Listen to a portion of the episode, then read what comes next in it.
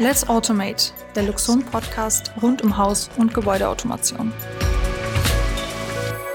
Hallo und herzlich willkommen zu einer neuen Ausgabe von Let's Automate, dem Luxon Podcast rund um Haus- und Gebäudeautomation. Der Johannes ist wieder am Start. Servus Johannes. Servus Moritz. Moritz ist natürlich auch wieder am Start. Ja, wir haben uns jetzt schon länger nicht mehr gemeldet, weil wir äh, viel Vorbereitungszeit hatten. Also wir sind gerade in einer ganz heißen Phase. Die Energieoffensive, Johannes, vielleicht erklärst du mal kurz, was steckt dahinter?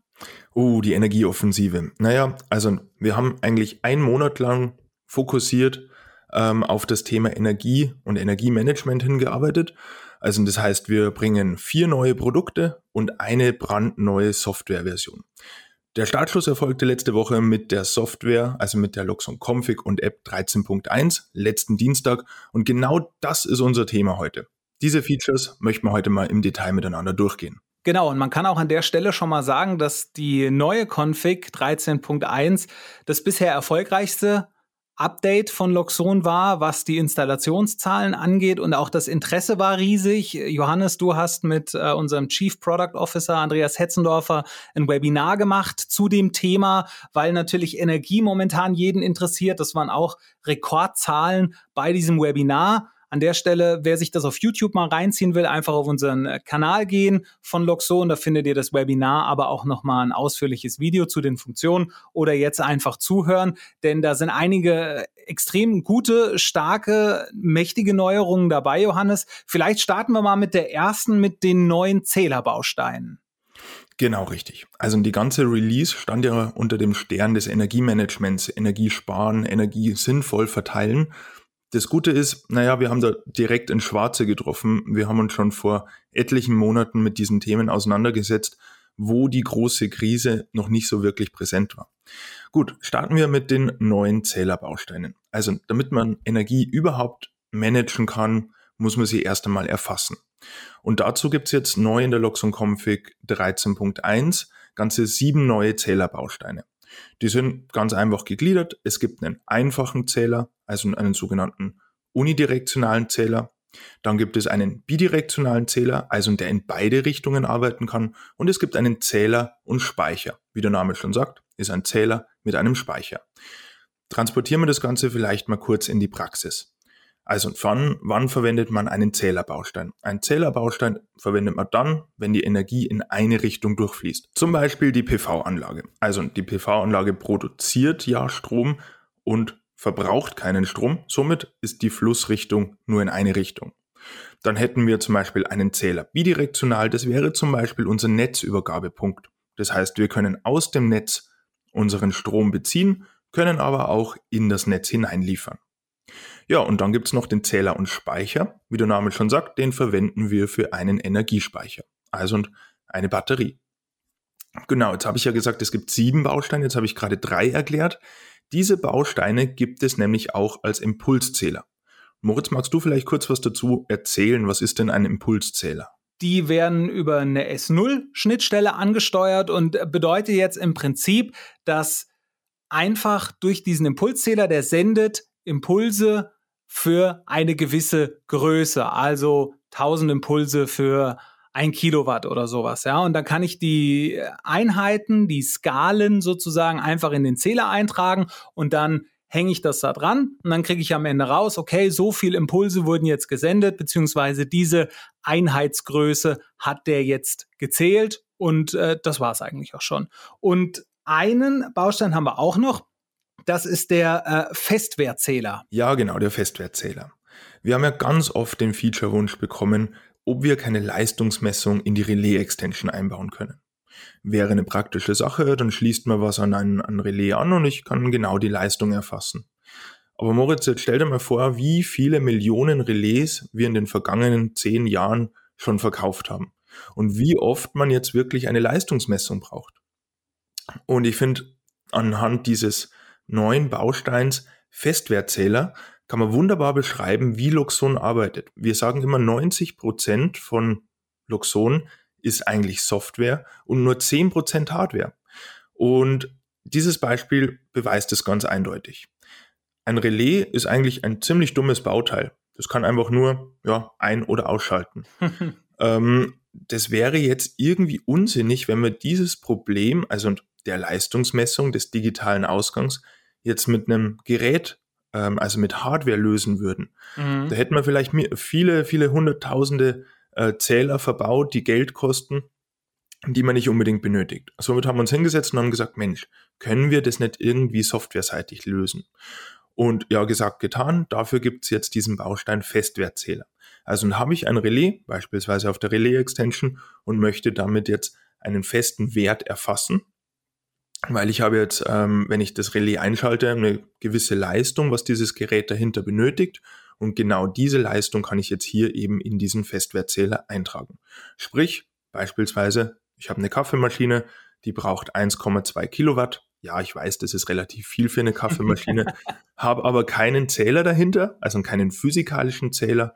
Die hängt bei mir an einer geschalteten Steckdose. Ich trage mir diese 1,2 ähm, Kilowatt in meinem Festwertzähler ein und wenn dieses Relais eingeschalten wird, misst dieser Zähler eben diese 1,2 Kilowatt. So, und jetzt haben wir all diese neuen Bausteine und die fassen wir jetzt zusammen mit einer weiteren Neuerung in der Luxon Config und App 13.1 mit dem neuen Energieflussmonitor. Der ist sozusagen die Visualisierung für all das, was wir uns da jetzt zusammengezählt, zusammengemessen haben und das wird jetzt schön optisch ansprechend verpackt, so dass man das am Ende auch bei der App, die kommt am 10.11. raus, wirklich schön übersichtlich sehen kann. Und das war so ein habe ich auf jeden Fall festgestellt, für die meisten Leute, die das jetzt in den Videos gesehen haben oder auch den Testern vorher in den äh, Fachforen, war das so ein Wow-Effekt für viele, weil man das vorher noch nicht kannte, dass man jetzt wirklich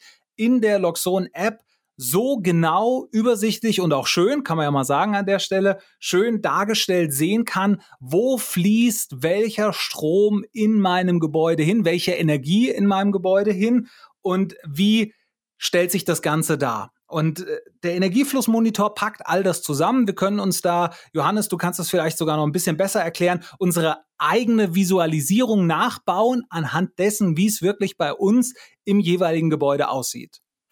Ja, genau. Uns war bei der Entwicklung wichtig, dass wir uns wirklich an der physikalischen Struktur des Gebäudes orientiert haben. Also jedes Gebäude ist ja ähnlich aufgebaut, aber dennoch nicht gleich. Also ich habe irgendwo einen Netzübergabepunkt, da wo ich von außen meine Energie ins Haus hole. Ich habe vielleicht eine PV-Anlage, ich habe einen Speicher, ich habe diverse Verbraucher.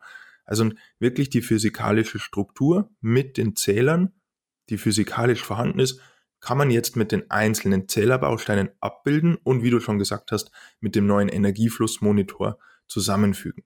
Man kann sich Gruppen bilden, ähm, man hat die, die Anzeige der aktuellen Produktion, man hat natürlich auch eine Statistik über die Tage hinweg, über die Wochen, Monate oder das ganze Jahr, beziehungsweise der Lifetime ähm, Produktion habe ich schon gesagt, ähm, CO2-Einsparung, Geldeinsparung etc. pp. Also wirklich alles mit an Bord. Man kann sich das selber zusammenbauen.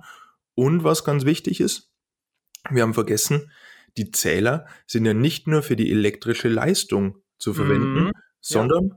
egal welche Energie, also sei das jetzt äh, Wärmemenge oder sei das auch ein Durchfluss oder jetzt neulich hatten wir eine interessante Frage, Moritz, du hast die, glaube ich, aufgeschrieben, ein Partner hat uns gefragt, ob man denn da auch den Datendurchsatz mit visualisieren könnte. Also und seine Internetleitung.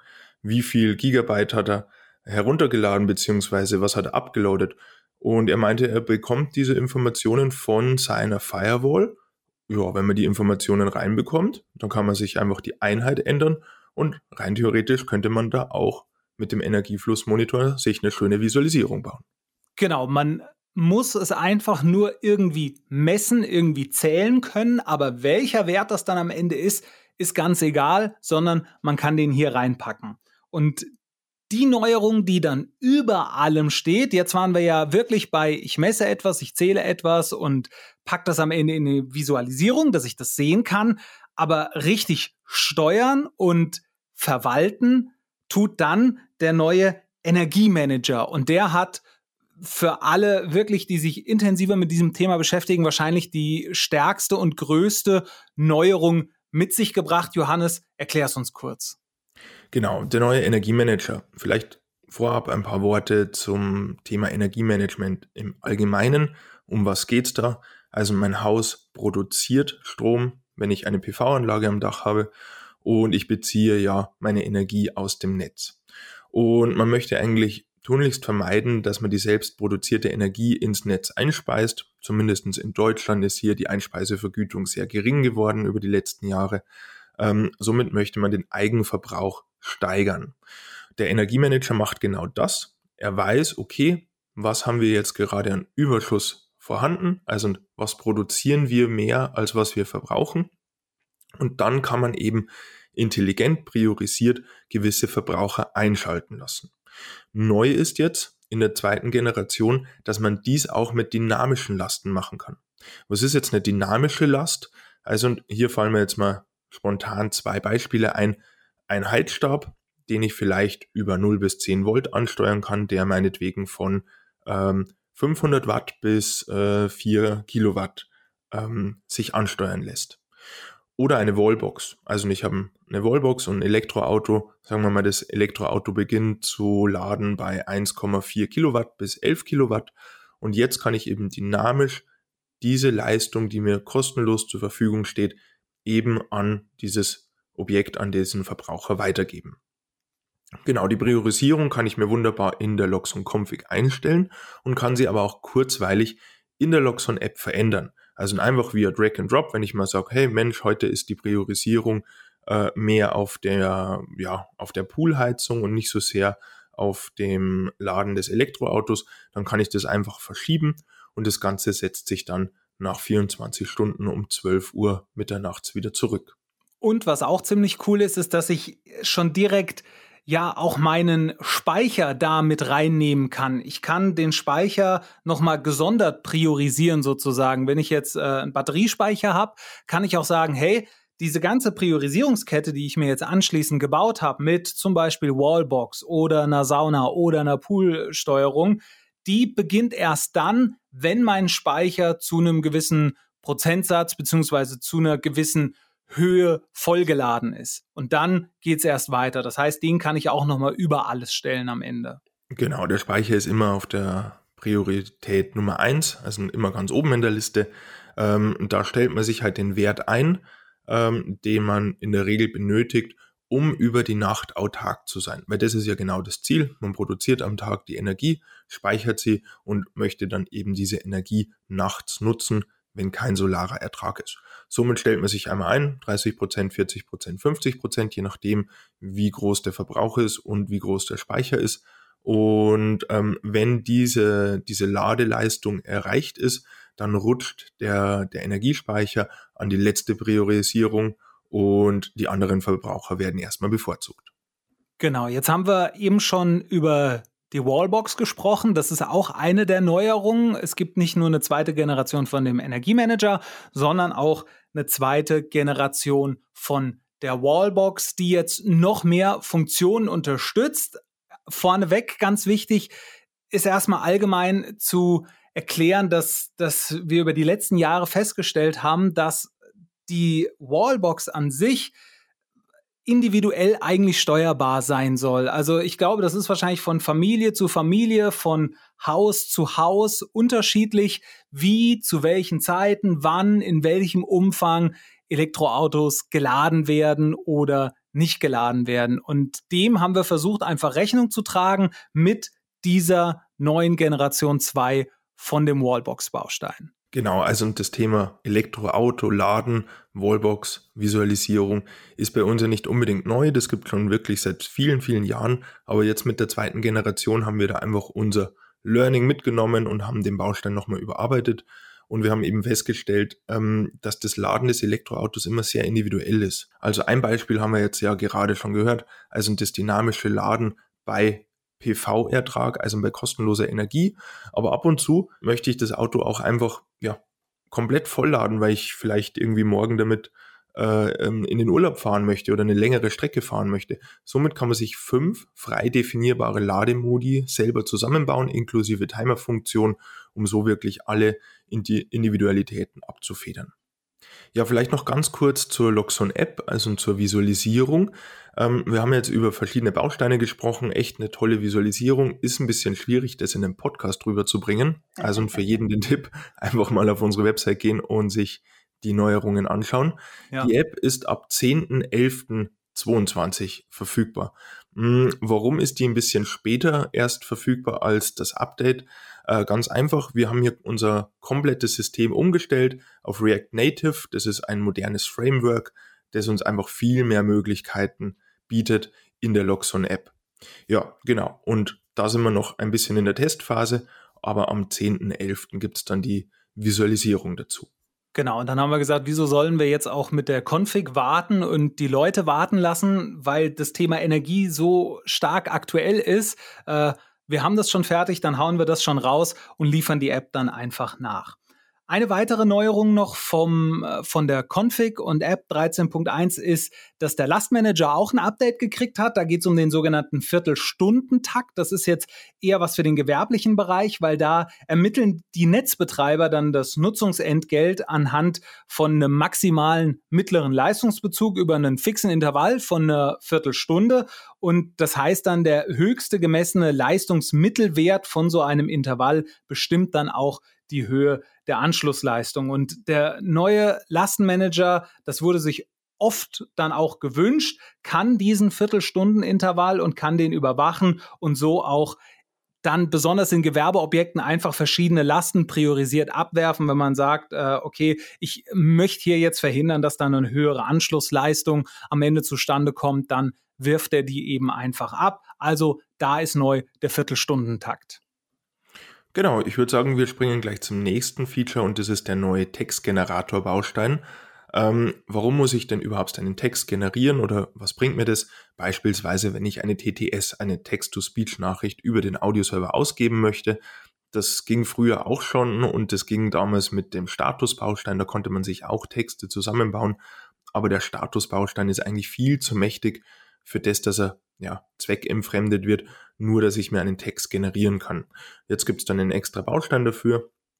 Der hat vier variable Eingänge. Da kann ich jetzt eine Temperatur oder irgendeinen Wert vorgeben und mit einem Triggerimpuls kann ich mir eben einen Text inklusive Variable ausgeben. Was hat das Ganze jetzt mit dem Thema Energie zu tun? Jetzt könnte man sich zum Beispiel eine ganz einfache Logik bauen, wenn ich das Auto anstecke, dass mir der Textgenerator eben dynamisch einen Text ausgibt, mit wie viel PV-Überschuss mein Auto gerade lädt.